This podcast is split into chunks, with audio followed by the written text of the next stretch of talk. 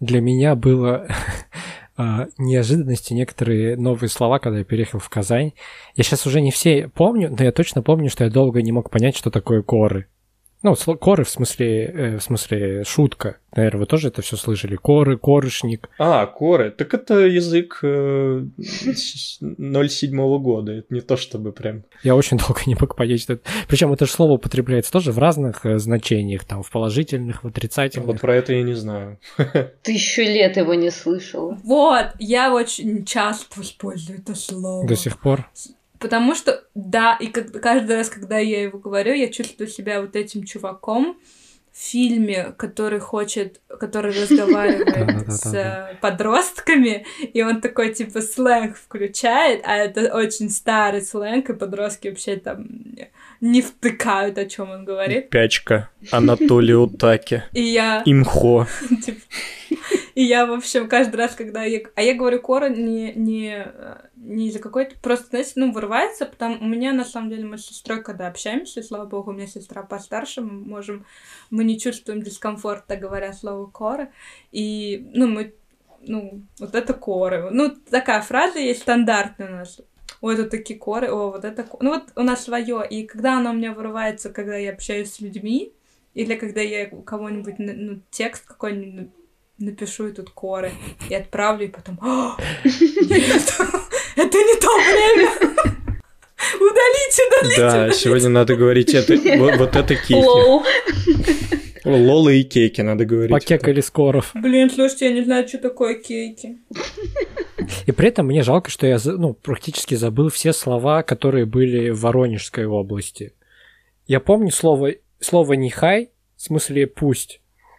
Больше никакие не помню. Но, но это такое тоже, тоже такое поколенческое. Нехай. Ну, кеки, ну ты чё, Кать? Ну, что кеки? Ну, лолы, кеки. Нет, я знаю, Лол, кек, чебурек, типа. Чебурек тоже уже старый. То есть это связка старая. Катя, Катя, нужны образовательные лекции. Нет, слушайте, ну лол, лол, я знаю, ну, а почему? Буду скидывать вам в, ну, вот эту нашу конфу, тик- тиктоки всякие. Да. Надо просвещаться. А то кринж какой-то. Я, да, да, да. Когда, кстати, слова английские я вообще обожаю это, потому что я знаю, что это значит, поэтому мне не надо это А объяснять. когда украинский? Це кринж вообще. Вот это сложно, да. Украинский. У меня тут а, мой племянник, ему а, 11 лет, а, и он делает работу в школе по сленгу. Делает кейки. Нет, по, по по- по сленгу, какой сленг был у нас в наше время, и как он его не понял. Ну и так вот, в общем. И он такой, это, ты знаешь, э, что такое затимиться? И такая, ну, тим — это команда, и я такая, это, ну, на английском я говорю, я вообще все знаю, это вот это слово. «О, Ничего себе! Я такая, да, у них вообще, у них весь сленг — это игровой сленг. Это все Но сейчас, сейчас очень тупо, что, э, да, игровой, и в том числе именно американский. Я даже не буду говорить английский, а вот такой там американщина жесткая. А, вот, это тупо, потому что раньше этот наш сленг, ну, странно говорю, да, но более такой старший сленг, он больше, ну, ну как-то вы, выверенный был с а, всяких там, ну, опять же, жаб, типа а, картинок смешных, там те же Лола Кейки и там Упячка и прочее. Ну, я не помню, было ли это сленгом или нет, но просто все эти слова и еще более старший сленг, он даже был какой-то такой более, не знаю, а, я, наверное, на- просто сравнить хочу. Сейчас это сленг тупо. Тим, а, кринж, тупо все а, американские, английские слова, которые можно вообще запомнить, и которые идут из интернета. Это, это вот как бы, ну, ничего такого сложного в этом нету. Ну, Кора тоже М, был не так Хотя тяжело. хотелось бы посложнее придумать. Тот же кек, это все-таки у него такая история очень серьезная. Зачем? А, кек, не кейк. Кек, это ты все на свой английский манер. Так погоди, Руслан, ты говорил что-то про Воронежскую область, нет? Про слова какие-то? Нет? Так я говорю, что я их не помню. Мне жалко, что я их не помню. Наш выпуск мы хотели бы вам рассказать про то, что Руслан Хотела говорить про слова, но он их не помнит. Вот такой выпуск. А так было бы здорово поговорить. Не, я, я, в Google, я загуглил, посмотрел, но какие-то, те, которые там слова, я их не знаю. Я их не, ну, не помню, что такие употребляли, поэтому это ну, как бы не считается. Ладно, вот. вопрос к вам. А вы знаете, что такое хабарик? Нет, я не знаю. Хабалка. Человек, человек из Хабаровска. Нет. Маленький человек из Хабаровска. Нет, это... Маленькая хабалка.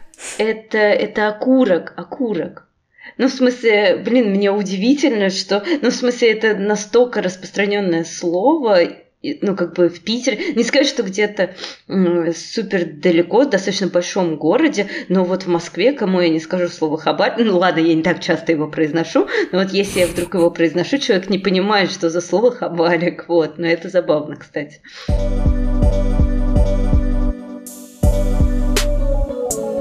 Всем привет!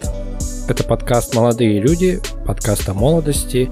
И мы его ведущие. Меня зовут Руслан Хасанов, мне 29 лет. А я Штемберг Екатерина, и мне тоже 29 лет. Я тоже ведущая этого подкаста. Э, привет, я Владислав Сурин, я не ведущий этого подкаста, мне 27, я зумер. Это заявление. Влад все мои шутки забрал, которые я приготовил после. А, привет, меня зовут Дейзи Балде. А, я тоже не ведущий этого подкаста, просто гость. И мне тоже 29 лет. Почему? Когда вы сказали, что да, вы не ведущий почему? этого подкаста, это так обидно звучало. А мне, а мне, да, как будто они типа ха-ха, а я вот не ведущий. Я почувствовала себя немножко в отстойнике. Как будто это укор нам, то, что мы не признаем то, что вы тоже э, ведущий этого подкаста. Я вот что заметил.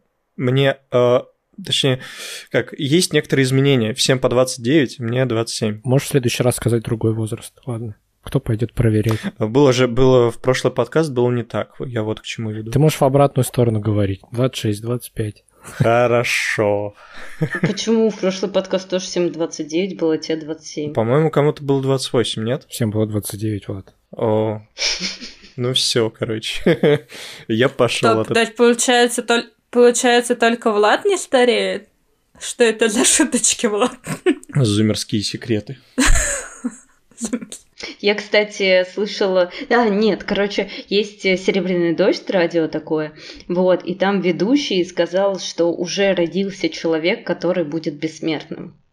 Влад? Это Влад, получается? Какая, какая чушь. Влад, они тебя рассекретили. что-то делать. А я, конечно, я, я это отрицаю, типа такой, да не, не, ребят, да это хрень какая-то, не может быть. Первое правило масонов – отрицай, что ты масон. Тема сегодняшнего подкаста, тема, ради которой мы собрались спустя месяц после предыдущего выпуска, как мы хотели поговорить о том, как на нас влияют места, в которых мы родились, взрослели и живем. Прежде чем начнем, традиционно просим вас поддержать наш подкаст э, донатами на Donation Alerts э, и немножко скрасить нашу э, какую тревожную жизнь, не тревожную жизнь, э, наше взросление.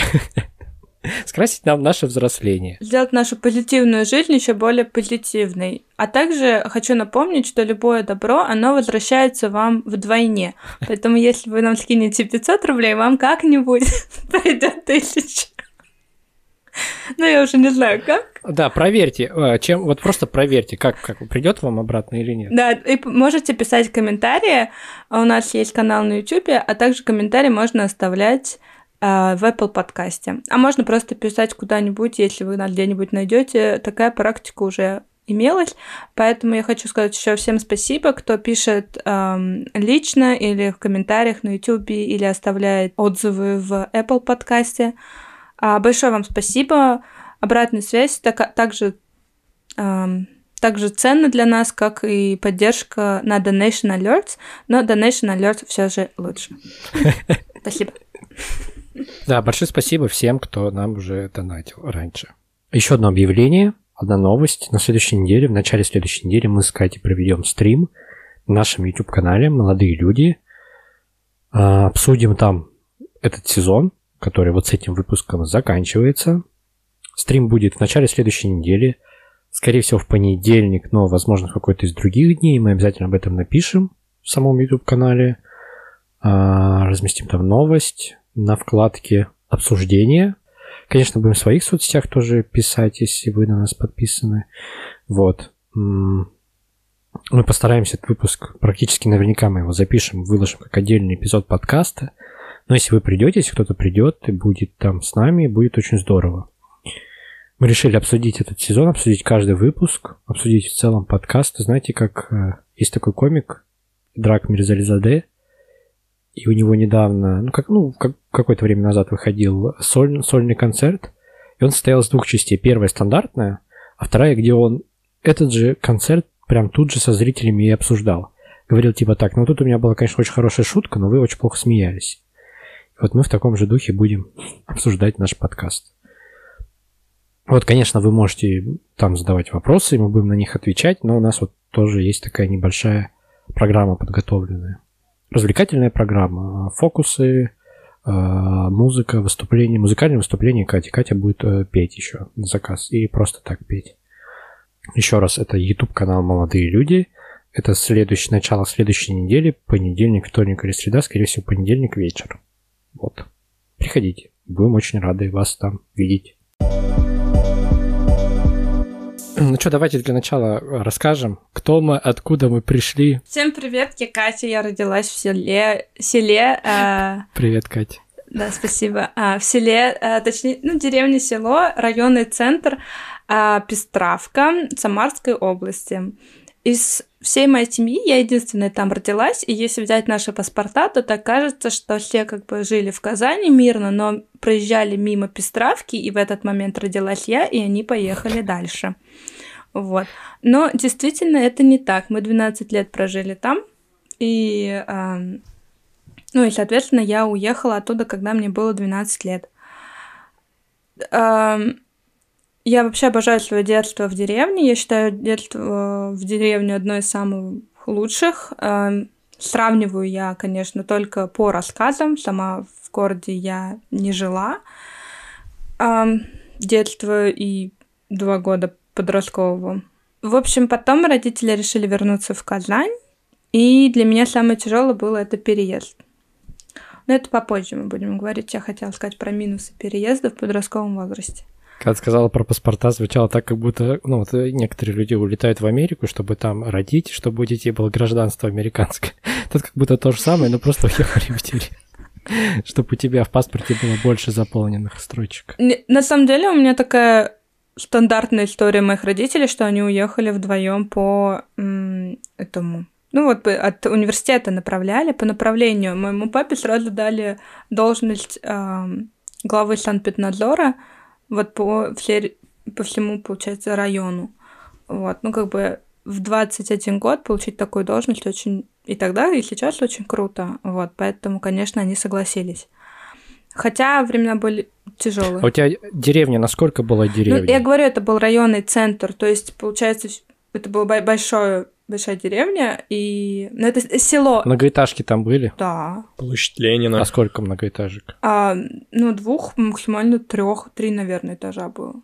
Ну, и у нас целые улицы были многоэтажек, то есть многоэтажки были много. На школы, два детских садика, а, больница большая очень. Ну, вот Санкт-Петербург был. И, получается, все остальные деревни, где не было инфраструктуры, они как бы принадлежали тоже нам. У вас, наверное, был не поселок, а поселок городского типа, да, ПГТ? Не, у нас, у нас вообще считается село. Но, офици... но, но село официально считается там, где есть церковь. У нас была церковь, но ее как бы не стало во времена Советского Союза, но звание как бы села все еще осталось. И, в принципе, по всем бумагам это, ну, официальным, это село. Поэтому сложно сказать, но, в общем, было много народу, у нас были полноценные, э, ну, в школе как бы не было там 2-5 человек в классе, у нас было по 4 класса, все по 30 человек. Сейчас, скорее всего, уже меньше, но в то время нас было там очень много.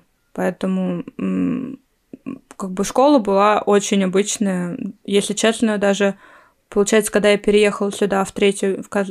город Казань, третью гимназию, у меня в первом классе было, по-моему, когда я только переехала, 16, что ли, или 15 человек, и для меня это было прям шок-контент, что такой класс вообще может быть, только 16 человек. Какой-то VIP-класс прям. А люблю деревню за... Потом у нас был дом, у нас было свое хозяйство, куры, утки у нас были. Э, ну, такое мел- мелкое хозяйство. У меня сейчас почему-то желание, ну, это, ладно, я потом про деревню расскажу, но у меня сейчас желание помериться хозяйством своих родителей с хозяйством родителей Кати. А чего? Какое хозяйство? Ну-ка, ну-ка, ну-ка. Да, смотри, короче, у нас есть два варианта хозяйства. Это хозяйство, которое я э, только слышала. То здесь то, дело в том, что в деревне в деревне было очень плохо с продовольствием, и когда мои родители только приехали из города, где как бы они все легко могли добыть, и купить, то там этого вообще ничего не было. И у них были козы. И до моего рождения у них была коза Катька. И я говорю маме, мама, ты назвала меня в честь козы. Она говорит, что нет, ну как нет, если была коза Катька, потом родилась я, и назвали ее Катя, ну я... Но не Катька. Катя, ты не представляешь, какая это была коза. Ты бы тоже захотела в честь нее назваться. Мама мне тоже так говорит, а я так любила Катьку. Я говорю, да. Она говорит, ну я не называла ее Катя, она была Катька. Ты мне так ее напоминаешь. В общем, а, ну, Катька была очень умная. Но мама настаивает на том, что меня хотели назвать Наташа. Тоже в честь козы. Очень долго. И Катя, типа, Катя меня назвали в честь там какой-то прабабушки папиной. Но я ее никогда не видела, а коза была, так что не знаю. Ой, что-то вы это про хозяйство заговорили прям такие вообще кусочки памяти э, откопали. Ну давай рассказывай, ты, ты откуда? Ну, ребенок постсовка, э, собственно. Э, у меня два, две, два места, два места дислокации было. Ну, в общем говоря, город Дзержинский, прям само название, да, всегда был вот этот город довольно камерный для меня, он был сам, вообще сам в себе, он был довольно самостоятельный. Но это типа Подмосковье? Это Подмосковье, это буквально один километр от Москвы. Ну, там как считать, смотря. Если прям вот от жилой застройки, там, естественно, побольше. Э, просто суть в том, что он совсем-совсем рядом. Но это не мешало ему быть прямо таким котлом, где все вот действительно сами в, себе, сами в себе варятся. А, все дети, все школы, э, все, не знаю, вообще все для меня тогда а, э, жили только там. А Москвы для меня как таковой особо не существовало. И начала она существовать для меня только с института. А на Красную площадь ты когда первый раз попал? Наверное, году в 2000 когда меня дедушка первый раз вообще повез. Ну, тебе, тебе сколько, получается, было? Месяцев. Вот мне, смотри, вот, вот стукнул 2000 год, 1 января мой день рождения, вот 6 лет, и меня вот дед отвез, и два дня он меня подряд возил. По Красной площади. Э, в центр. И так странно, он меня отвел тогда в охотный ряд, я отчетливо помню. Я просто сейчас понимаю, что его относительно недавно открыли-то тогда. И все туда ломанулись. А, он тогда уже был вот этот вот торговый центр. Да-да-да. И для меня это было так все удивительно. Типа, под землей под землей торговый центр. Ну, я даже не понимал, что это торговый центр. Типа, вау, под землей какое-то строение, ничего себе. Для ребенка это целый аттракцион. Ну ладно, про город Дзержинский хотел бы вернуться к нему, что такой вот для подростка это действительно город в себе, там 6 школ, такая социализация большая, куча площадок, вот все для детей, прям все для детей, куча подъездов, где можно побухать, сок, Все для детей. Вот, это уж когда мы немножко старше становимся, тогда мы уже начинаем там ездить в Москву, я так понимаю, говоря о держинцах. А так вот для подростков это чисто вот они сами с собой тусят там. И второе, второе меня очень часто возили в деревню, вот, собственно говоря, без церкви э, поселения. Вот, и она очень сильно повлияло на мое восприятие мира, как мне кажется, аж настолько. И я это осознаю, наверное, только последнее время, потому что раньше для меня, ну, я об этом, собственно, так не задумывался.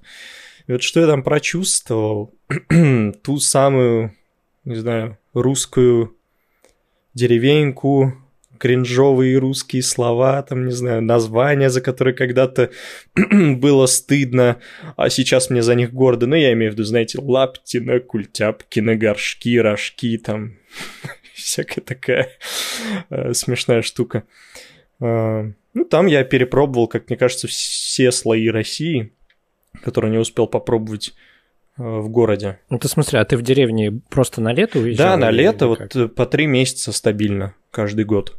Были у меня там. Ты, в общем, этот Sweet Summer Child. Да, да, да. Вообще, я считаю то, что это, конечно, очень очень счастливое время, и детей, наверное, с детьми, а, которые у меня будут, я с ними буду так поступать, естественно. Но я, я просто хотел сказать, что да, я там вот срезал вот эти э, частички счастливого СССР, хренового совка, наркоманской России, э, упадка деревни или каких-то счастливых времен этой самой деревни, когда открывались магазины или когда закрывались магазины, вот это вот, знаете. Вот, когда уезжали подростки, когда приезжали, наоборот, какие-то новые ребята, с которыми можно было дружить. Как-то так, вот я ребенок двух мест. Да, все, замолкаю. Передаю слово. Хорошо. Так, а, ну, вообще, я а, родилась и выросла на окраине Петербурга, а, юго-запад, если вам это о чем-то говорит. Вот. Вот сейчас вот Влад сказал, что его отправляли на лето в деревню, меня тоже отправляли на лето в Казахстан. Э, по-моему, не все лето, но некоторые точно я там провела. Вот. Но в целом, наверное, меня больше э, Петербург сформировал. Вот, несмотря на то, что это была окраина, мама меня каждые выходные возила в город, мы ходили по музеям, по всяким паркам гуляли, э, на Неву смотрели, вот, ну и все в этом духе. Господи, как мне завидно, а? Как мне завидно, кошмар. Ну, то есть я, я не променял бы свое детство, естественно, но, блин, Питер.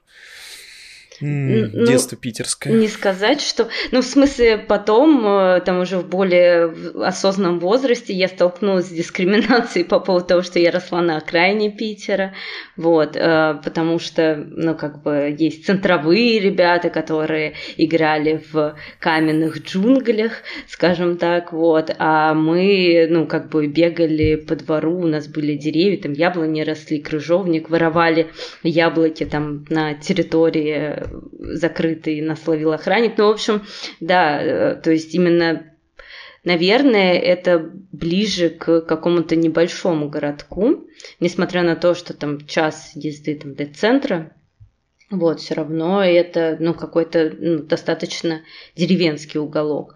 Вот. Эм, ну, потом в, во взрослом возрасте я уже тоже там переезжала, э, э, и в итоге я переехала в Москву. Прости, а можно вопрос, пока ты, пока ты не переехала?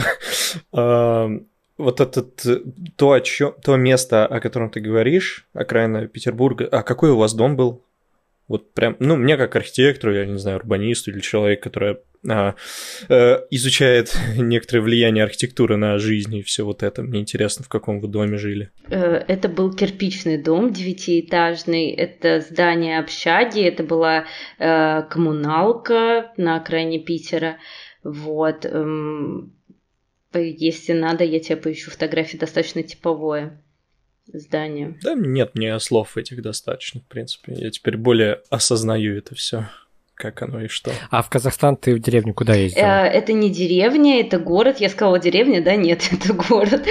По-моему, да, деревня. Ты сказал, что тебя на лето в деревню в Казахстан а, Ну, меня на лето отправляли в Казахстан, но это город, э, это город на границе с Россией, он называется Уральск. Вот, и... Ну, а Россия, считай, да? Там э, ну, там на самом деле было достаточно много э, русских э, людей, вот. И эм, мне во дворе не верили, что я из Петербурга. И даже помню девочку, которая сказала, как так, туда ехать только две недели на поезде. Вот, а на самом деле было ехать... О боже. То есть только в другую сторону ехать. Вот. Ну, как-то так. Если затравочку такую давать. Ну, в общем, раз я уже начал про Казахстан, э, Теперь я рассказываю свою историю. Ой, расскажи, пожалуйста, нам так интересно, да, что ж ты все это время молчишь? Э, сра- сра- пытаюсь э, помериться своими деревнями. Ну, в общем, я родился, я родился в Алмате, в, в Казахстане. А, но прожил там три года, то есть, ну, сознательно Алмату я не помню вот в этот период. После, после этого родители уехали жить в Воронежскую область, в деревню Чесменко, и вот все мое детство, в общем, оттуда мы уехали в Казань, когда мне было уже 15 лет. То есть все мое детство с 3 до 12, с 3 до 15 я вот а, про, прожил в этой деревне. Что примечательно, я очень долго, ну вот уже сейчас живя в Казани, не признавал как будто вот этого деревенского опыта. Если меня спрашивали там откуда, я всегда говорил, что я из Воронежа, а не из деревни. А, но причем у нас деревня была прям ну вот я почему у Кати спрашивал, какая у них деревня, потому что у нас была прям еще более глубокая деревня. То есть я сейчас смотрю по расстоянию до Воронежа, ну на машине можно доехать за три часа. То есть это как бы не супер э, ну, долго. Я пока в деревне, в Воронеже был только один раз за все это время. И в районном центре тоже там, ну, на, на пальцах, ну, двух рук, наверное, сосчитай, сколько раз я там был. Вот, а так в основном э, про, про, проводил все время в деревне. У нас, у нас, короче, э, из многоэтажек у нас было три двухэтажки, только три двухэтажных здания. Панельные? Кирпичные. Они были построены для конезавода. Там в Чесмике конезавод есть какой-то, ну, типа известный. Я уже не знаю, насколько он сейчас известный или неизвестный. Вот, но его там поосновал граф Орлов, там всякие там его усадьба была в этом поселке. В общем, такая история, история у села. Когда ты, ты, тебе было 15 лет, когда ты уехал? Да-да-да. Блин, я вообще не знал. Когда мне было 15 лет. У нас, короче, у родителей, ну, а, у родителей было прям большое хозяйство. У них было, в какой-то момент у них было две коровы, у них была лошадь, там папа сенокосом занимался, сено косил, сеновал построил. Ну, то есть это вот во многом, если брать продукты, то мы во многом жили вот именно на домашних продуктах. Там мама сыр варила, творог делала. То есть сначала творог, потом сыр. Поэтому я, кстати, знаю, что... кстати, вот отражение моего деревенского опыта, я знаю, почему сырники называются сырниками. Хотя там они как бы выглядят, как будто это творог. Потому что сам сыр делается из творога, типа сырники — это творог на пути к сыру. Поэтому их называют сырники. Блин, слушай, это, это должно быть, это должно быть тайтлом вообще этого подкаста. Почему? Да, да, да.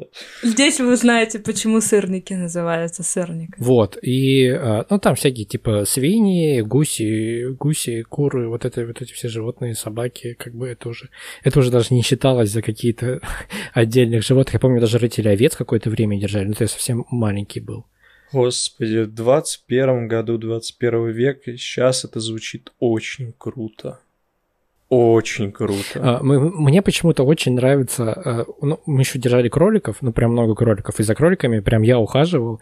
Я помню, как я по поселку ездил с мешком, рвал траву им. Я прям знал, где там места разные в поселке, где вот ну хорошая трава растет для кроликов. У нас тоже, кстати, у нас тоже были кролики, но они появились уже ближе как раз к нашему отъезду. Мне очень э, хотела сестра, и она сказала, что она будет ими заниматься, но так и было. Но она старше меня на 5 лет.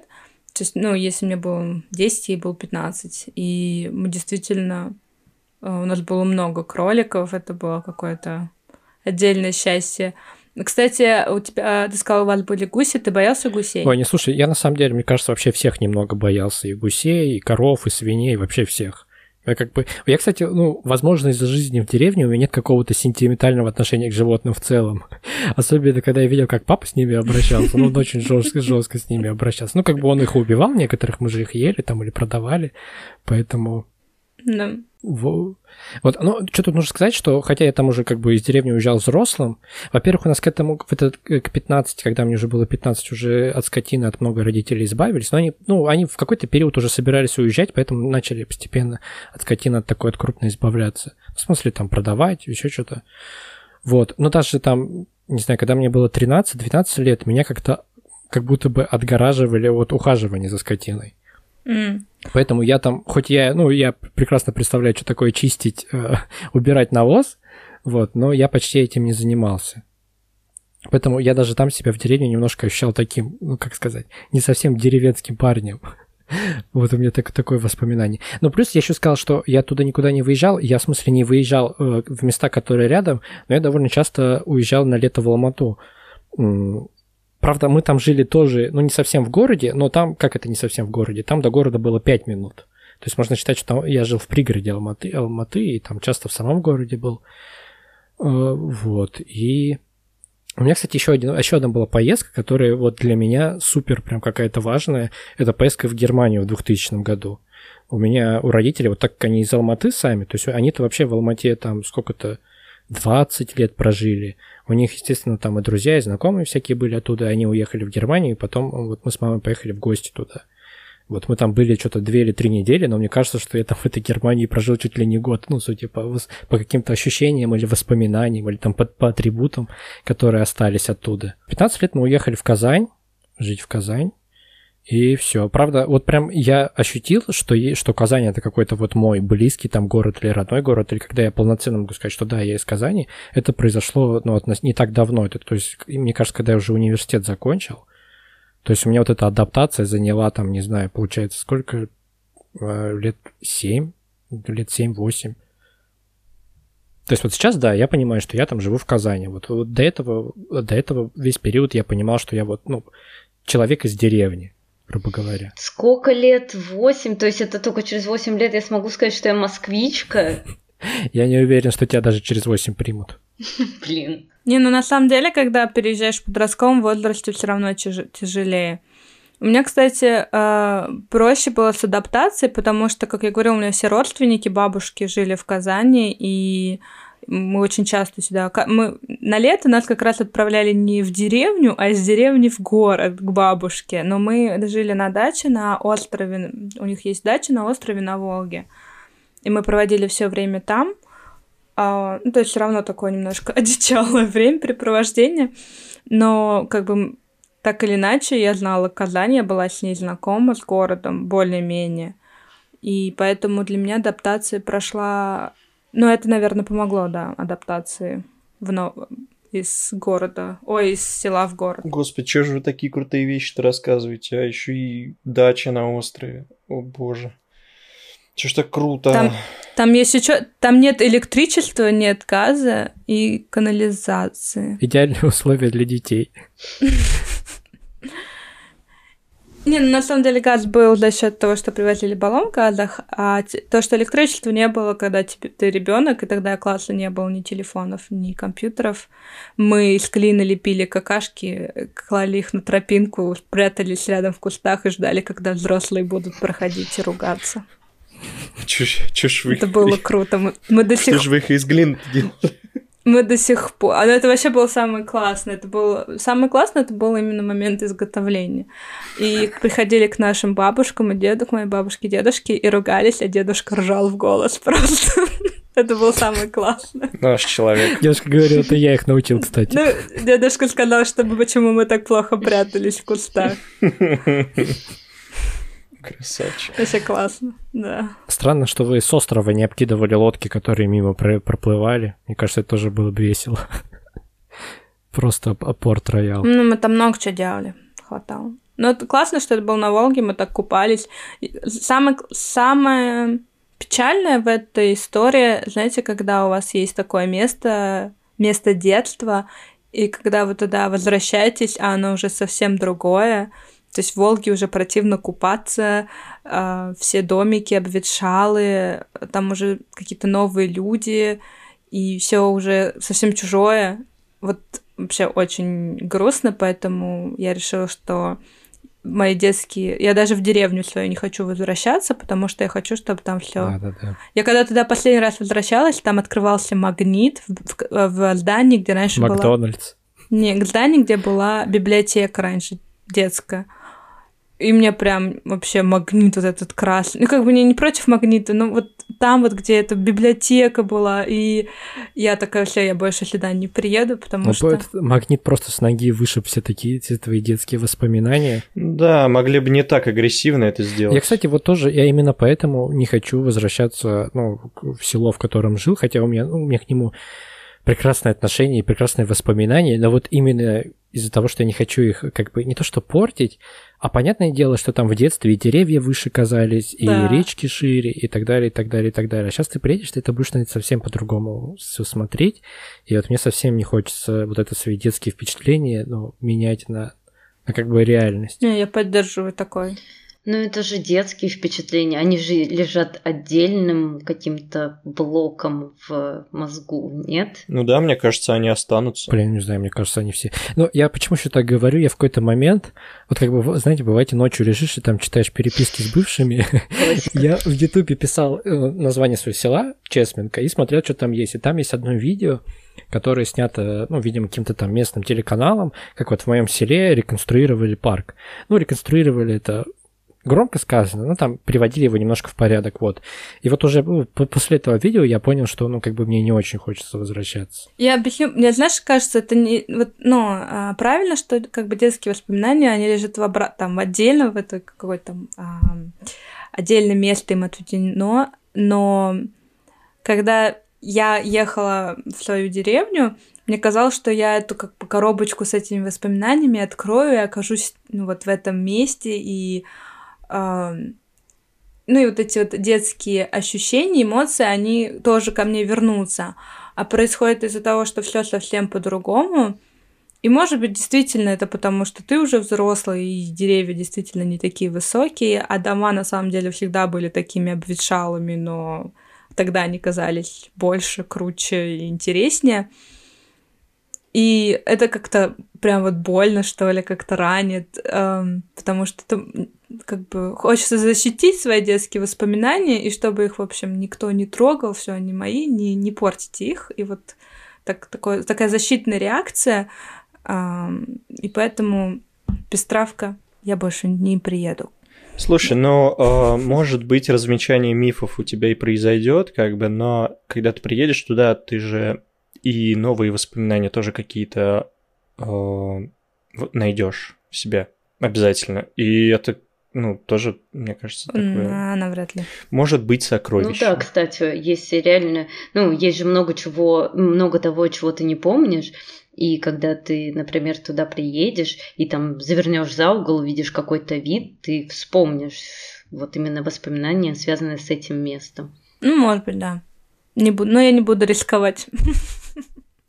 Нет, там реально, там действительно очень сильно много чего, чего изменилось, потому что я в Инстаграме э, фоловлю, как говорится, it's saying. Да-да-да, все, все нормально. Фоловлю, э, э, просто преследую это.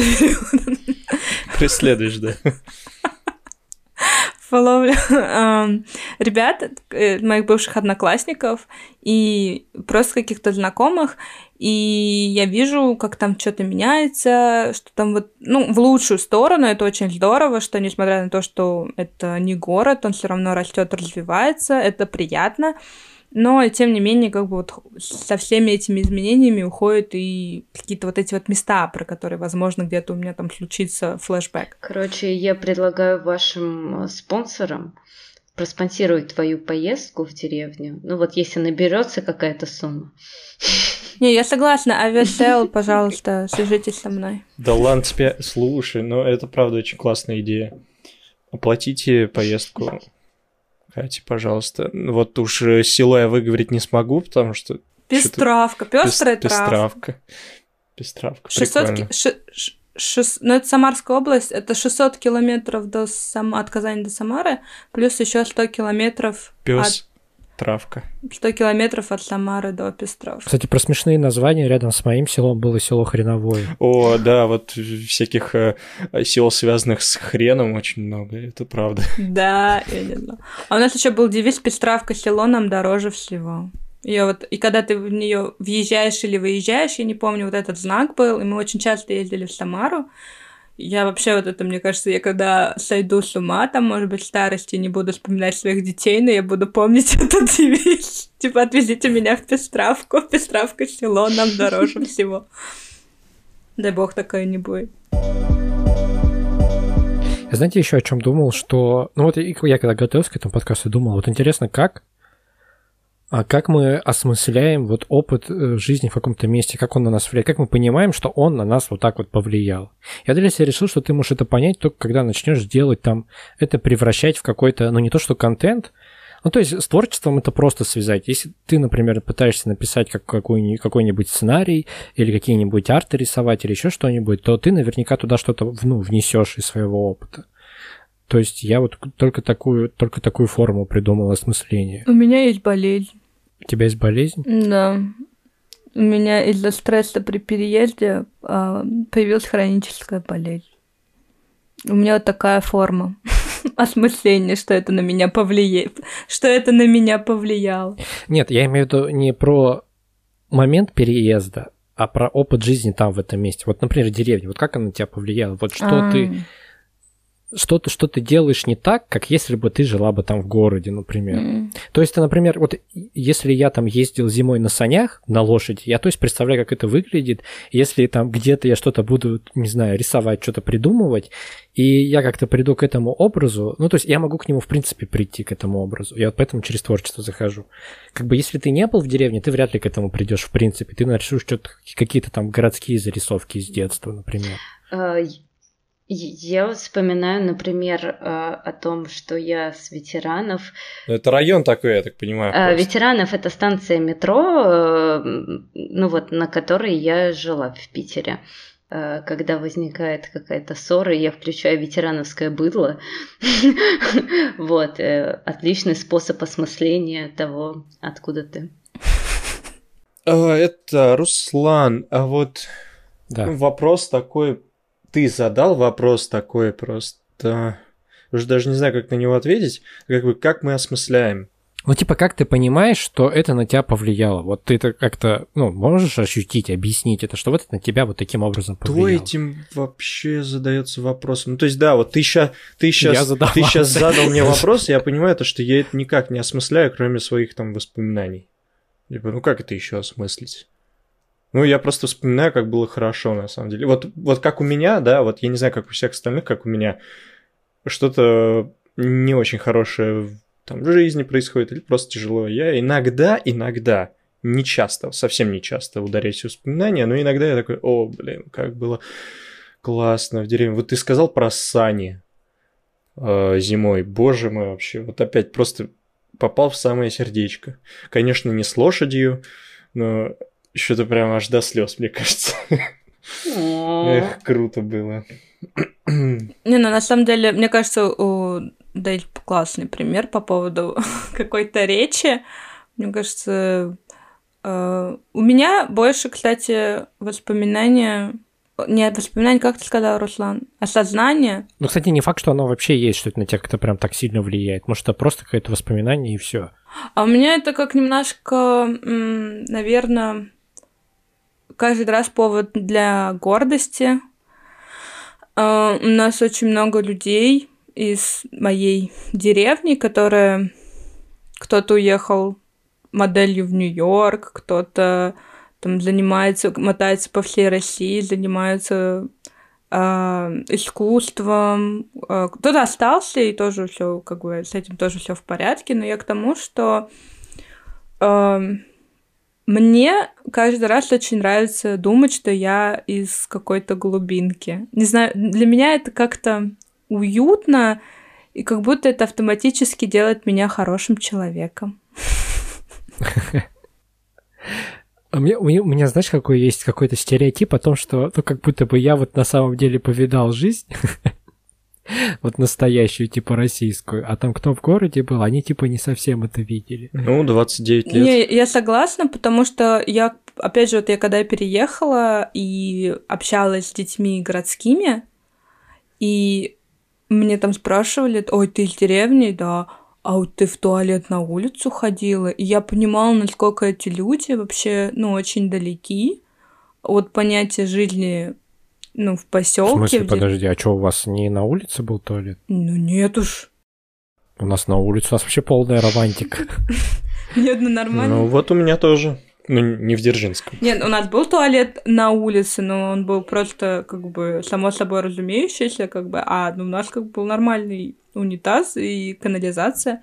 Нет, э, и- Канализация, о, нифига себе. Это, это мажорно.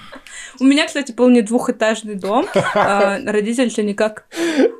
Вообще-то, Руслан, у нас, у нас был вообще-то не двухэтажный дом.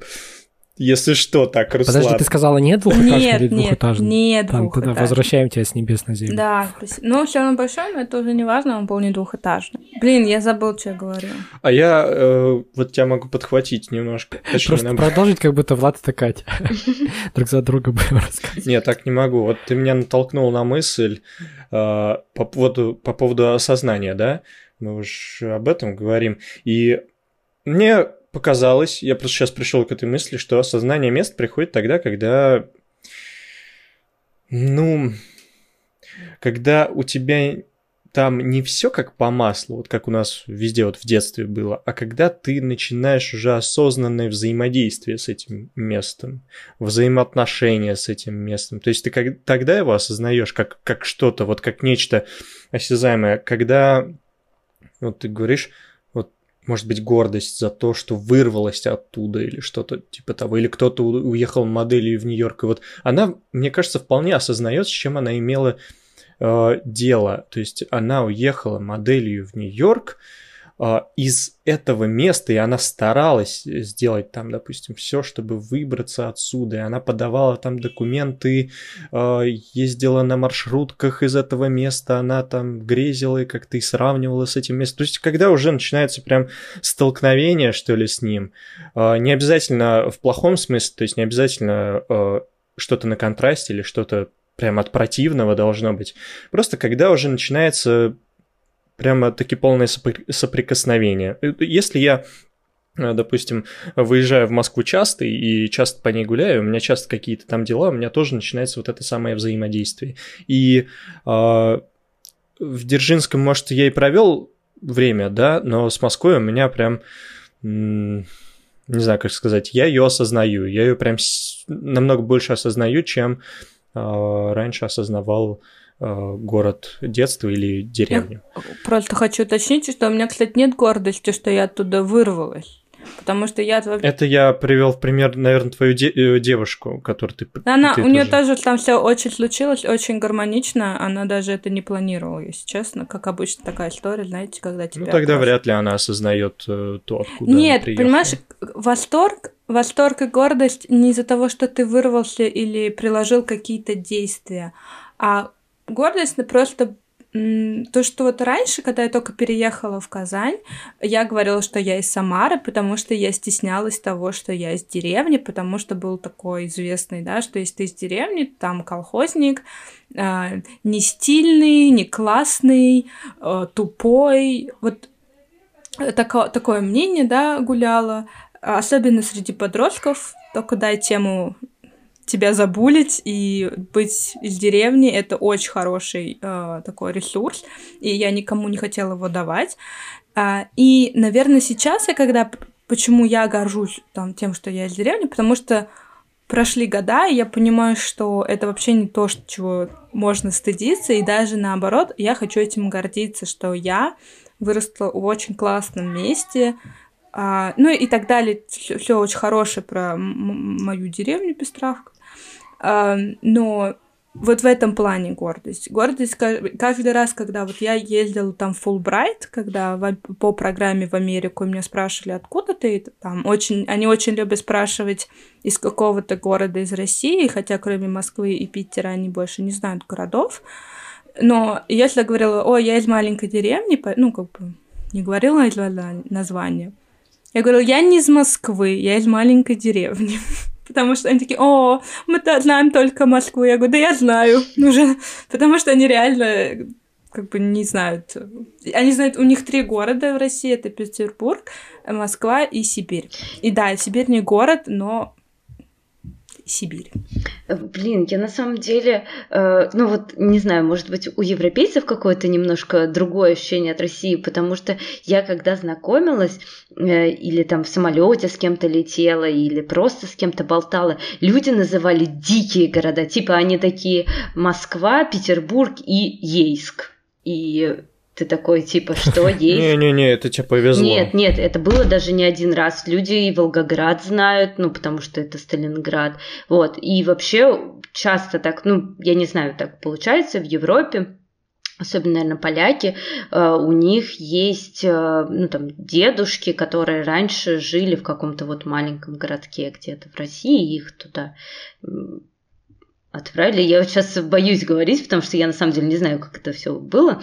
Вот, но да. Вообще, да, если говорить о Европе, то это что же, как бы некогда одна большая деревня, поглотив, поглотившая всех э, там Вторая мировая и там вот это большое смешение всего. Ну вот, говоря об американцах, они реально не втыкают. Да, они вообще не... А представляете, если, если мы также думаем там про Канаду, про Америку, ну то есть называем какие-то города, которые мы знаем, там два большие, а третий какой-то, вообще, которые они сами не особо знают. Не, кстати, про Европу, я когда приехала знакомиться с родителями своего молодого человека, у него папа, он, ну, главный инженер я, я не знаю, должность, ну, короче, какая-то большая шишка, но в компании Bayer. И эм, к ним приезжали казанские бизнесмен, я не знаю, делегация какая-то казанская, и он рассказывал, о, я знаю Казань, они там ему книжку подарили про Казань, они подарили там чак-чак, чебетейку, в общем, он рассказывал, что один день они при, приехали там, слушали все, что он, он там им рассказывал, а второй день он слушал, они рассказывали про Казань на у него тогда не очень хороший был английский, у них тоже, но он, ну, он каждый раз, когда он меня видит, он мне рассказывает эту историю, я говорю, да, да, я помню, что вы говорили. ну, в общем, а, я к тому, что все равно из-за того, что... Оно на него такое большое впечатление произвело. Что она каждый ну, раз всем а, Я просто знаю, что казанцы, они реально очень хорошо и любят э, рассказывать про Казань, про Татарстан. Ну, я замечала уже, да, что у нас есть такая фишечка. А, и, ну, и к тому, что вот из-за того, что мы все равно, мне кажется, географически ближе находимся, это тоже очень сильно влияет, потому что, ну, делегации вот в Германию, Венгрию, там, во Францию, наверное, более вероятно у нас из России, чем ту же самую Америку. Я, кстати, не знаю, насколько мы можем подробно обсуждать вот этот вот э, травматический опыт переезда из деревни в город, потому что, ну вот Фалат и Дези-то не переезжали из деревни в город, у них, может, вообще скучно. Ну нет, будет. почему? Мы же переезжали... Ну вот я лично переехала из Питера в Москву, и я бы поговорила об этом тоже травматичном достаточно опыте. Давай тогда ты начнешь. Потому что мне интереснее, потому что а, ты уже в таком более осознанном возрасте, не в подростковом. Окей, okay, хорошо. А, э, я на самом деле думала переехать в Москву достаточно давно, еще года, наверное, с 13 с 14 вот, но что-то как-то не складывались обстоятельства, а в прошлом году мы сидели на пандемии, и что-то такие, о чем мы оба работаем на удаленке. Мне всегда хотелось попробовать э, жить в Москве. Э, молодому человеку уже жилось в Москве там хорошо до этого, до того, как он решил выбрать Петербург, непонятно зачем. Вот. Э, и мы переехали. Вот. И на самом деле я устроилась на работу там, в компанию, где просто все были очень конкурентно способны, скажем так. Вот. Ну и то есть на больших скоростях все работали сразу. А, и вообще темп жизни в городе тоже был достаточно высокий, вот, и что-то меня поднакрыло, э, то есть где-то через месяца три после переезда, это был ноябрь, ровно год назад, э, я прям вот лежала и не могла встать, то есть мне было достаточно тяжело вообще что-то придумывать, еще думать, что искать надо новую работу и все такое, ну, в общем, э, было достаточно тяжело, я начала разбираться, что такое, почему мне так тревожно, тревожно, почему мне тревожно выходить даже в магазин на самом деле, вот. И, наверное, пришла к тому, что все мои опоры предыдущие, то есть все там э, мои уверенности внутренние и там самоуверенность тоже в том числе, они были основаны на каких-то внешних э, вещах, то есть там, там на друзьях завязаны, да, на то, что там я под родительским боком или там, не знаю, на то, что там я э, ориентируюсь в этом районе, знаю, куда повернуть и все такое, ну то есть вот на таких вот внешних штуках были завязаны, и что нужно их переводить внутрь себя, то есть это уверенность, возвращать себе как-то, вот, и поэтому, да, мне кажется, это достаточно такой, э, ну, травматичный, но вроде пока что хорошо продолжающийся опыт, вот, не сказала бы, что это было легко, даже учитывая, что я в осознанном возрасте это сделала. Ну, и на самом деле, Сейчас быстро. Я на самом деле напомнила мне мой переезд э, в Америку, где я не ела почти месяц, потому что когда я пришла в магазин, я до сих пор помню эти свои ощущения, когда заходишь в огромный супермаркет, и там просто куча всего. И я не знаю, и знаете, когда вы приходите в магазин, вы знаете, что брать, какое молоко вы возьмете, потому что такое берут, скорее всего, ваши родители, и вы его уже ели, пробовали, пили, точнее. Ну, и, так, и вот так касается всего, там, какая-нибудь колбаса, мясо. А тут ты заходишь, и ты не знаешь, и выбора там, ну, там, я говорю, огромный супермаркет, еще в 10 раз больше. То есть таких там этого молока, например, не 2-3 варианта, а целых 10-15. И я вообще просто, я не знала, что брать. Я брала такие вещи, которые есть у нас уже. Ну, в общем, это у меня было очень сложно с даже вот с этим, вот просто это такая банальщина, да, сходить выбрать продукты в магазин. Я уж не буду рассказывать, что там еще было, но вот даже вот эта вещь на меня очень сильно повлияла, поэтому и я согласна. И это очень классный опыт, потому что сейчас, когда я поеду в ту же Америку или в Канаду или еще куда-то, я уже все знаю, какое молоко брать, детка. Меня не обманешь. Я, кстати, заметил, что я стал Казань больше как бы ощущать своим городом, ну, не сказать родным городом, а как, как, как правильно сформулировать? Э, местом обитания. Местом обитания полноценным, когда для меня не, стал, а, не стало стрессом поездка в какой-то незнакомый район города. Когда, то есть, я даже когда в универе учился, то есть, ну, у меня есть какие-то маршруты понятные, есть какие-то районы, где я бывал, а есть районы, в которых я не бывал, и я туда, ну, как бы Э, не то, что не понимал, как ехать, но мне казалось, что это что-то прям какой-то чужой, как будто это другой город. А сейчас, то есть для меня там даже не бывали случаи, когда я уезжал в какой-то другой район города, по каким там, не знаю, в какую-нибудь поликлинику поехал или еще что-нибудь, и потом садился не в ту сторону на автобус или не на тот автобус, и для меня это не было каким-то там стрессовым событием, потому что я понял, ну ладно, сейчас вот тут выйду, тут сяду на что-нибудь другое, и как mm. бы все окей было. Ну, сейчас это в целом, знаешь, а, все, ну, большая часть этого опыта объясняется тем, что у нас появились карты, у нас появились, появился интернет, и как-то вот тоже уже непонятно. Ну да, это, это я согласен, даже такое тоже помогает. Слушайте, я в Германии, знаете, сколько блудилась, когда первый раз туда приехала. Я на свое первое свидание опоздала на 10-15 минут, потому что я долго думала, в какую сторону мне ехать. Ну, трамвай, то есть мне показывают остановку, вот здесь садись. А в какую сторону? И, в общем, еще шел дождь, и я туда-туда, чтобы Google как-то мне направил. В результате я не села на ту сторону. В общем, и я не сразу это поняла. И мне пришлось выйти, и Google карта там уже поменялась. Ну и к тому, что э, нервозность, несмотря на то, что есть Google карты, и все равно остается на самом деле. Но я согласна, что, наверное, не так все печальнее. Как-то все равно ощущаешь какой-то контроль, все равно какой-то помощник, оно э, дает чувство немножко. Я заметил огромную пользу от, от карт, когда поехал отдыхать в Грузию, и где я вот, ну, просто ходил по Яндекс картам абсолютно, ну, всегда передвигался по ним. То есть без них было бы гораздо все хуже. Я бы, скорее всего, даже в ночь, когда я приехал, я бы не смог попасть в свой хостел. Mm, потому да. что я очень опрометчиво поехал, без, без распечаток там каких-то адресов или еще чего-то. Вот, поэтому я нашел только благодаря ним. Господи, когда поем в Грузию, а? Не зашел Влад. Хочу осозна- э, осознать для себя это место еще раз. Я никогда не была. Я тоже не была ни разу. Я очень хочу в Алмату, если Я, честно. кстати, тоже я хочу видела в Алмату. фотки, там очень красиво. Там горы, я прям хочу... Я видела девочки, у девочки блог, она так классно снимает свой город, э, прям... Ребят, в Грузии не, тоже не, кстати, горы. в Алмате совсем другие горы. Они, во-первых, гораздо выше.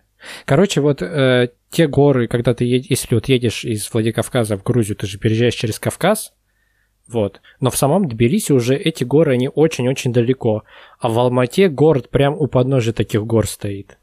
Мгм. Вот, то есть ты там откуда не выйдешь, если ты в самом городе, ты везде видишь вот эти вот громадные горы. Конечно, понятное дело, что те, кто живут там к этому уже привыкли, для них это нормальная часть пейзажа, а ты, когда туда приезжаешь, хочется всех останавливать на улице, показывать, блин, вы видели, что отсюда горы видно, вы видели, что вон там гора, вы видели это, видите горы, вы видите горы.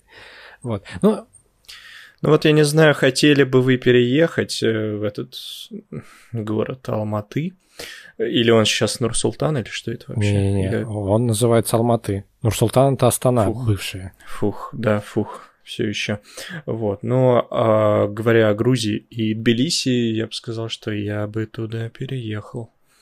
Э, несмотря на все вот эти вот политические переезды, я просто хочу, ну, хочу пожить а, много где. И вы все вот так вот рассказываете, вы там приехали оттуда, приехали отсюда, я вот никуда не переезжал.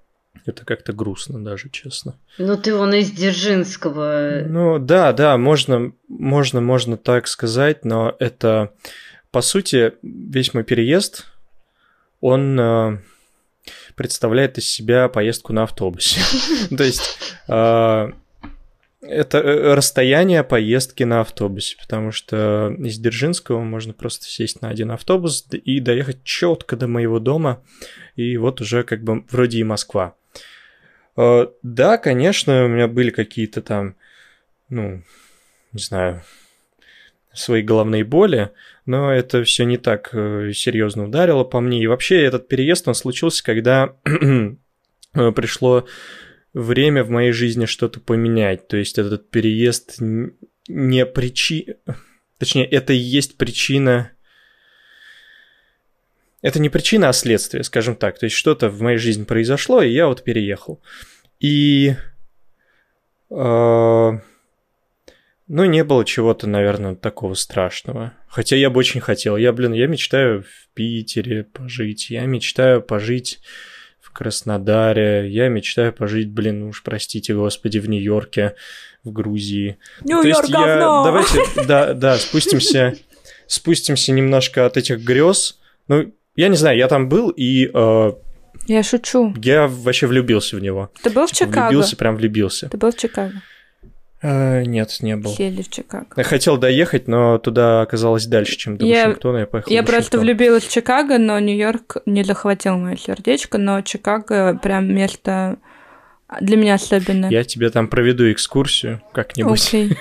Я не против. Не, на самом деле я не против, потому что э, ну, у меня, да, у меня, я не была там долго. Ты, но- ты ж там будешь Я- жить нет, где, я в- где-то. в ну. Канаду собираюсь. Но он там будет недалеко. А, да, я чего хотел сказать. Да, вот можно говорить об этих мечтах, но сейчас это не главное. Наверное, главное, что бы я хотел сказать, мне действительно грустно, что вот какой-то период моей жизни я прям очень-очень-очень хотел взять всю свою жизнь в руки и переехать в какой-то другой город. Вот прям это было ну, даже какое-то время дело моей жи- жизни, потому что я прям готовился, вроде, знаете, учил язык там для переезда в Германию, а потом что-то взял и послал все к черту. Я не помню почему. Блин, ты как будто, ты как будто сейчас мою историю рассказываешь. Ну, вообще, А тебе жаль, жаль, что ты в итоге не переехал? Ты это имеешь в виду? Жаль, что я, в принципе, не совершил такого поступка. Мне не важно вообще сейчас, там, какой город и вот это все. Просто мне очень жалко, что я как будто не преодолел себя в какой-то момент жизни. Типа вот такой вот собирался, собирался, а Так что-то... погоди, ты еще молодой. Ну, вот молодой, да, понятное дело, но сейчас... Хранил уже себе. Вот у нас уже. Ладно, тебе 27, у тебя вся жизнь еще впереди. Да-да-да. Я вам тут душу изливаю. Секунды, секунды. Просто дело-то в том, что я просто оглядываюсь, да, вот вроде я и молодой, а уже есть конкретный достаток, от которого ты еле-еле ну, там пытаешься что-то заработать, а потом долбанная инфляция опять, простите, в России опять, извините меня, политические какие-то, может быть, мотивы могут проглядывать и нотки здесь, но инфляция бахнула, опять ты зарабатываешь ровно столько же, сколько зарабатывал, ни, ни каплю больше, вот, какой переезд, ну, то есть, понятное дело, может быть, это все отговорки, Да нет, ладно, тут не отговорки. но Э, ну, Это действительно так. У тебя объективно с, с- с возрастом все становится больше, как это...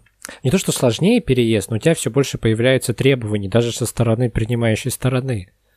чем ты старше, тем у тебя должно быть больше денег, больше чего-то еще. Это так.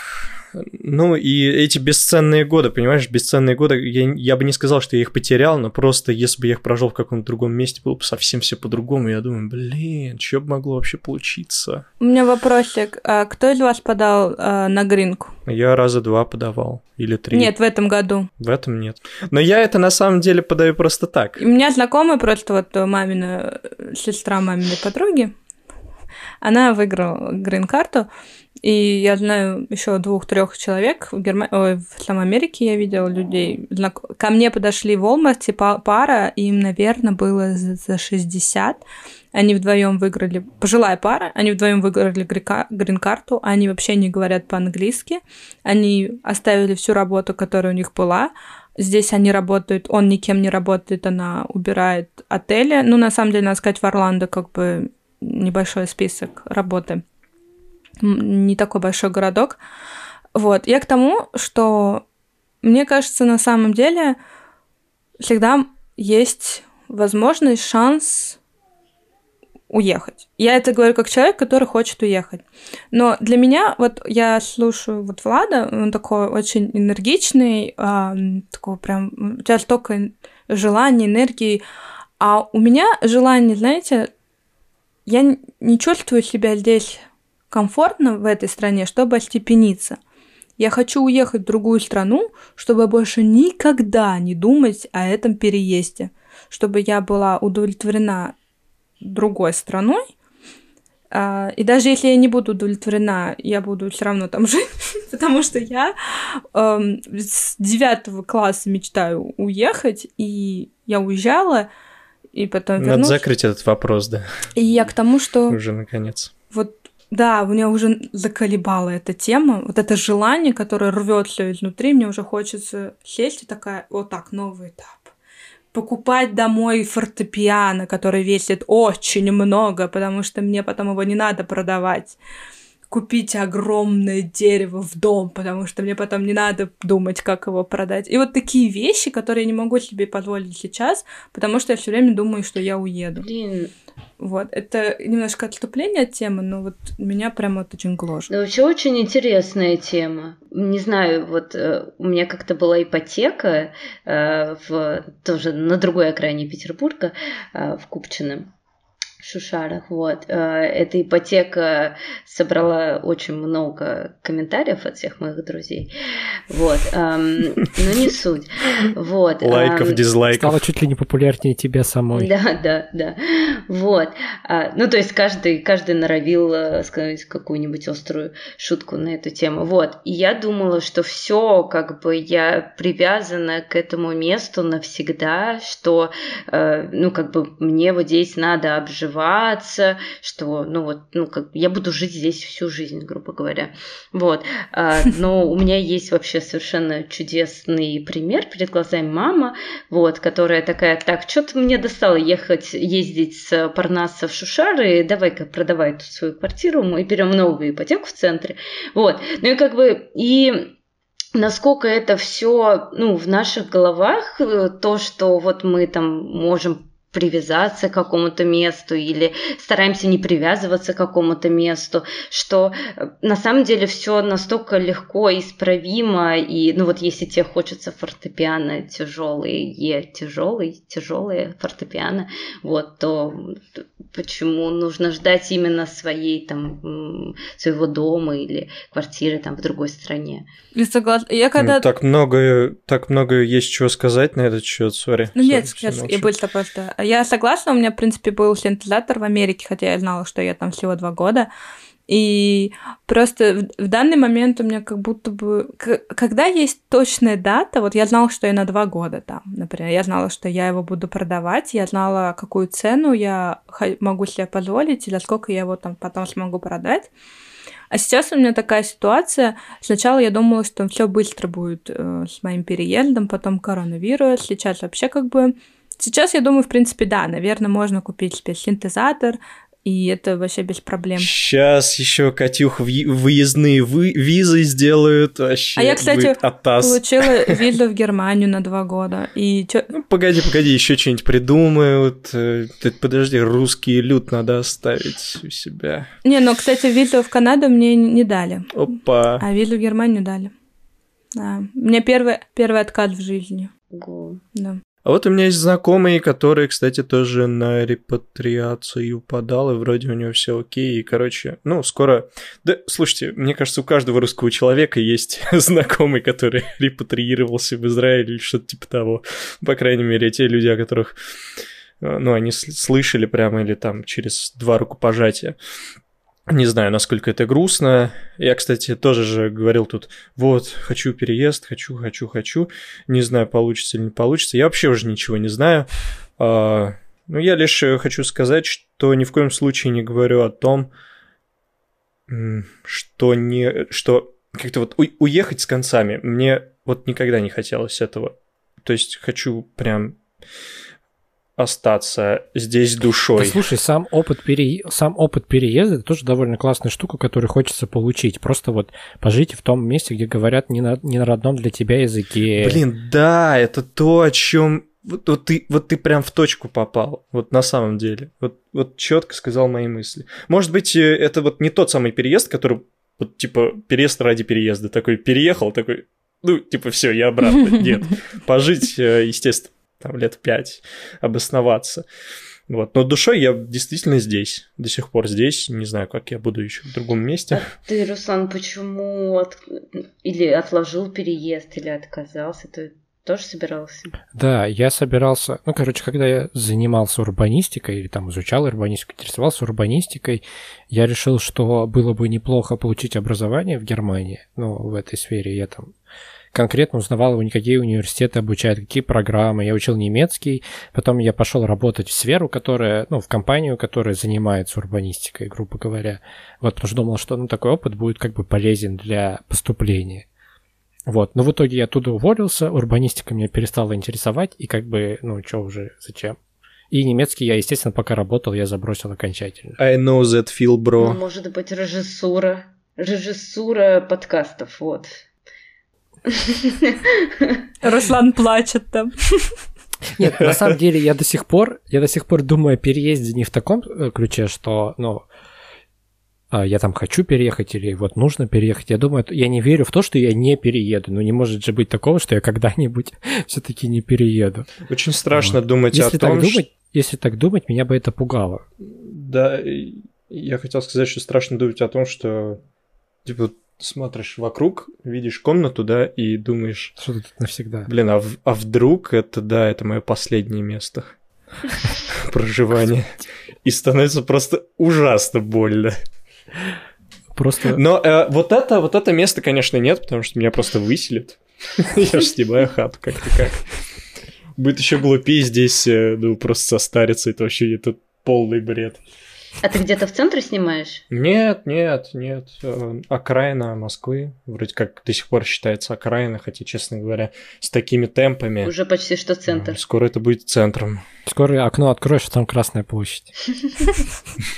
Ну да, потому что все снесут, наконец, всю историческую застройку. Пора бы уже, пора бы. Москва, ты что медлишь?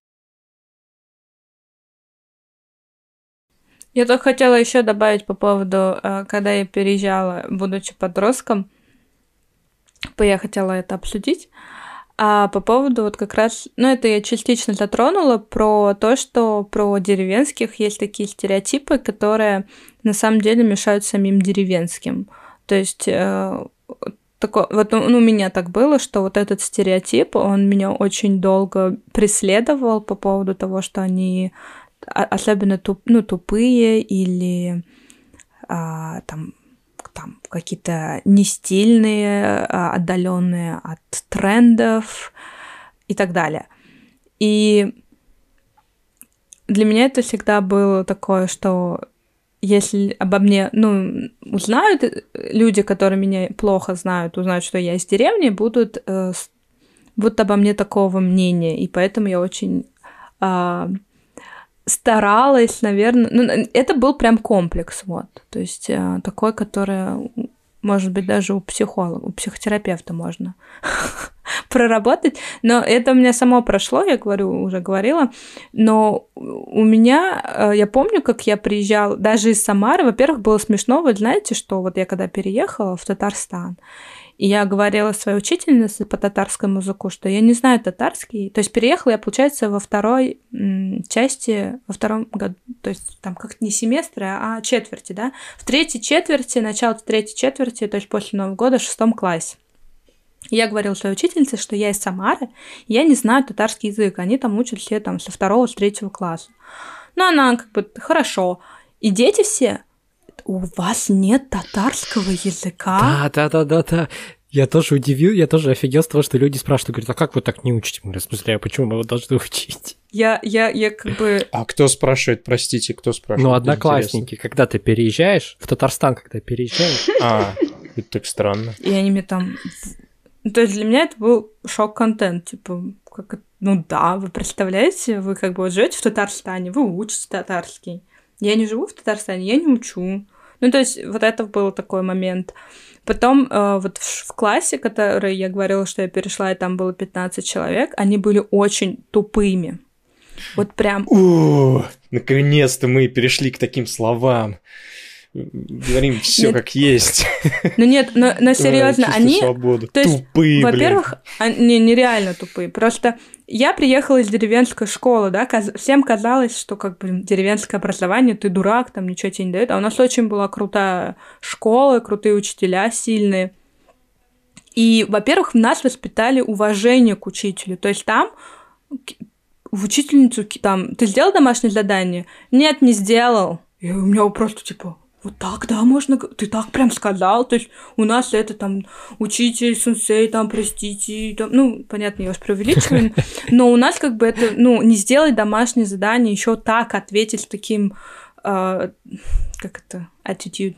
Гонор. Отношением. Да, да, да, с, с гонором, да, вот с пафосом с каким-то, да. да вообще с такой агрессией, с такой агрессией, с издевкой к учителю. Я тоже, я тоже это заметил, меня тоже это поразило, когда там ученики чуть ли не будут учителей, особенно каких-нибудь молодых, таких не особо, не особо каких-то решительных учителей. Меня тоже это поразило, и тоже поразил уровень образования. Такое чувство, когда, ну, причем поразило, что городские считают себя типа умнее, хотя они, ну вот, на каком-то объективном уровне, они, они меньше книжек прочитали, чем ты, банальный, самый банальный пример. Да. Я такое по отношению к, к москвичам, наверное, тоже чувствовал. Ой, блин, не знаю. Слушайте, ну, ребят, и это вы говорите четко про то, как вы переехали в Татарстан, да? Ну, сейчас нет, смотря про что. Но я хочу сказать, что когда я поменяла класс, в этой же школе, но я поменяла класс, потому что я жаловалась, что там, ну, вот так. И там уже была другая ситуация. То есть одна и та же Просто, школа, да, я хотел и возразить. разные классы, угу. и уже абсолютно... И меня там приняли. То есть в первом классе, например, мне говорили, ну, что ты сюда переехал? Я так терялась, я так нервничаю, я так на стрессе. Я как бы, чтобы вы понимали, у меня первый класс, детки все, вот, которые я когда пошла в школу, мы все были из одного детского садика, но опять же это деревня, да, весь мой, вся моя детская группа, у меня не было вот этого вот новых знакомств в первом классе, там два-три человека только новеньких были из другого садика, и, и все. И тут как бы у меня такой, мне хочется понравиться, я нервничаю, ужасный стресс, и ну и чё, ну что ты тут приехал? Вот реально такими словами. Я, блин, ну родители при... Я и честно, вообще, как бы родители переехали, я тоже, да. А что твои родители делают? Ну, то есть, там вообще просто для меня был... И уже в другом классе меня встретили как реального человека. То есть, о, новенькая девочка. Ну, знаете, как вот нормально, адекватно у подростков узнать там и все. Я, знаете, и самое классное было, когда я пошла в восьмой класс уже в другую школу, мы переехали в другой район, и это был восьмой класс, и я уже чувствовала, что, знаете, я поменяла школу, я поменяла несколько классов, я уже вообще ничего не боюсь, супер уверенность. И я такая подхожу, и такие, и такие, о, ты кто? Я такая, ну, я вот Штейнберг. А, и девочки все прям чуть не плачут. А, ты девочка? У них висела Штейнберг, и они думали, что это крутой парень из Германии. Ну, тоже был прикольный момент, то есть это не было, ну, не абьюз, ничего, просто, но это было очень смешно, когда «А, ты девочка! Первый раз я удивилась, что меня а, я, мой, мой пол их расстроил. было смешно. Так я, простите, и хотел сказать, просто далеко убегаем. Каждый раз про вот школы, ну, типа, вроде как вы и правду говорите, но и с другой стороны, э, том же самом городе Дзержинском есть шесть школ. Сейчас уже, по-моему, седьмая строится. Э, четвертая – это гимназия. Я вот в гимназии учился. У нас там более-менее все э, как-то аккуратненько с учителями-то э, вели себя, в общем, более-менее, ну, в общем, как должен, как мне кажется, вести себя ученик, ну, с уважением вот это все. Вот, у нас есть пятая школа, и там вообще такие ужасы творились. И она была довольно большой. И, э, то есть, если что-то странное и плохое и, и такое рус, российско нулевое, ну, типа, нулевые года, вот это я слышал, вот эти вот истории, как правило, оттуда. И вот вроде и да, и место, место, а видите, как э, даже просто поменяй школу или даже поменяй класс. У нас был класс э, А и класс Б. Класс Б был жутко гоподской такой класс А, он такой очень мимимишный был. Я вот был в классе А, и мы ничего не могли противопоставить э, против класса Б, потому что нас... Класс В анимешники были. Нас... Не, у нас не было класса В. Так вот, и нас жестко булили. Я к тому, что поменяй ты класс, поменяй ты школу, и там совсем все по-другому, и как бы... И вроде и правду вы говорите, а вроде и совсем разные вещи. Ну, тут смотри, какой момент. У нас с Катей в некоторых моментах-то пересекается опыт, хотя мы переезжали из разных мест. Ну, про язык понятно, но вот про уровень образования я бы тоже сказал, что в деревенской школе он как минимум не хуже уровень образования. Да, ну хотя а чаще даже хуже, лучше. Это правда. Вот. А, кстати, про учителей, мне кажется, в деревенской другое отношение к учителям еще в, в первую очередь потому, что ты их часто встречаешь на улице. Ты как бы, ну, в принципе, их можешь вот так встретить. Да потому что, подожди, секунду, э, слава богу, ты вообще к нам приехал этих же учителей, их вообще почти сейчас нету. Особенно вот сейчас в селах, э, если и сейчас детки, которые... Детки, что-то как этот... Блин, фу, фу, господи. Так вот, э, дети, дети, которые растут сейчас в каких-то малых городах, селах и так далее, к ним сейчас а, совсем другое время, и учителя еле-еле-еле приезжают к ним, а вообще могут и не приезжать и эти села, школы умирают, в общем. То есть, и это действительно такая святыня, которая не зашла, и, и слава богу, и она за, за свои копейки вот у нас работает, и это тоже ну, такое вот отношение к ним э, намного лучше. Это какой-то осознанные отношения, взрослые. Я думаю, что в детстве ты уважаешь учителя не потому, что он, вау, спустился с небес, а как раз-таки потому, что твои родители его встречают очень часто в местном магазине или что-нибудь такое. И если он что-то скажет, то ты слоешь люлей дома. Ну, это, конечно, тоже, это правда. Или более того, у тебя родители занимаются домашним хозяйством, продают яйца, там, молоко и сметану, и учитель приходит за ними. А, настолько даже? Ну, конечно. Да, есть, есть в этом тоже такой социальный контроль. Да есть, да.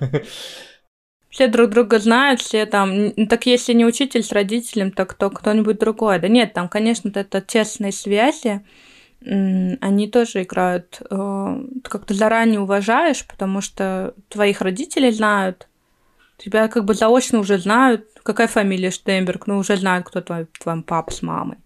То есть у них заранее к тебе какое-то такое отношение, как к своему, у тебя к этому человеку, потому что он знает твоих родителей, а ты уважаешь своих родителей. Так, ну, как-то вот такая связь, все равно она существует. Это правда. Но бу- буллинг, кстати, я бы не сказал, что отличается. Буллинг одинаковый, что там, что там. Ну вот в моем случае я не заметил разницы. Какой. Меня единственное булили, что один мальчик говорил, что я еврейка, так ему сказал его папа, а я тогда не знала, что это значит потому что мы не евреи, и я приходила домой и говорила, что э, вот тот-то, тот-то, я уж помню фамилию, но не буду говорить, называл меня еврейкой. И мама говорит, а ты знаешь, кто это? Это вообще тут такой народ, Тарали-Вали.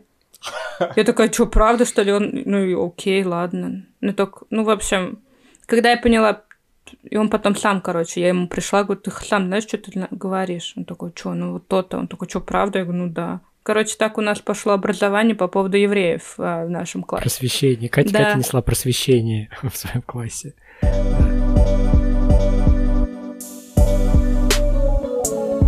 Всем большое спасибо за прослушивание. Спасибо нашим э, неведущим, которые, возможно, станут ведущими, но мы с ними, с ними это еще попозже обсудим. Э, да, спасибо всем за внимание. Приезжайте в Петербург, в Москву, в Казань, в... Я забыла, Кать, как называется? А, село Пестровка. А вообще есть? Э, Ну, ладно, да. Э, В общем, да, вот, все, все, всем пока. Куда-нибудь езжайте. Э, Можно я еще раз расскажу? Э, Всем спасибо за внимание, пока. Спасибо, ребят, что послушали.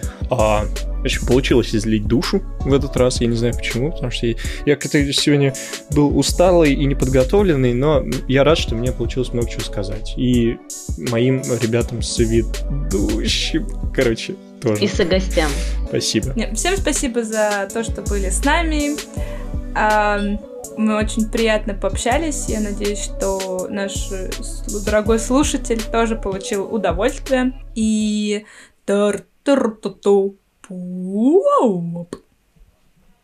Все, пока-пока.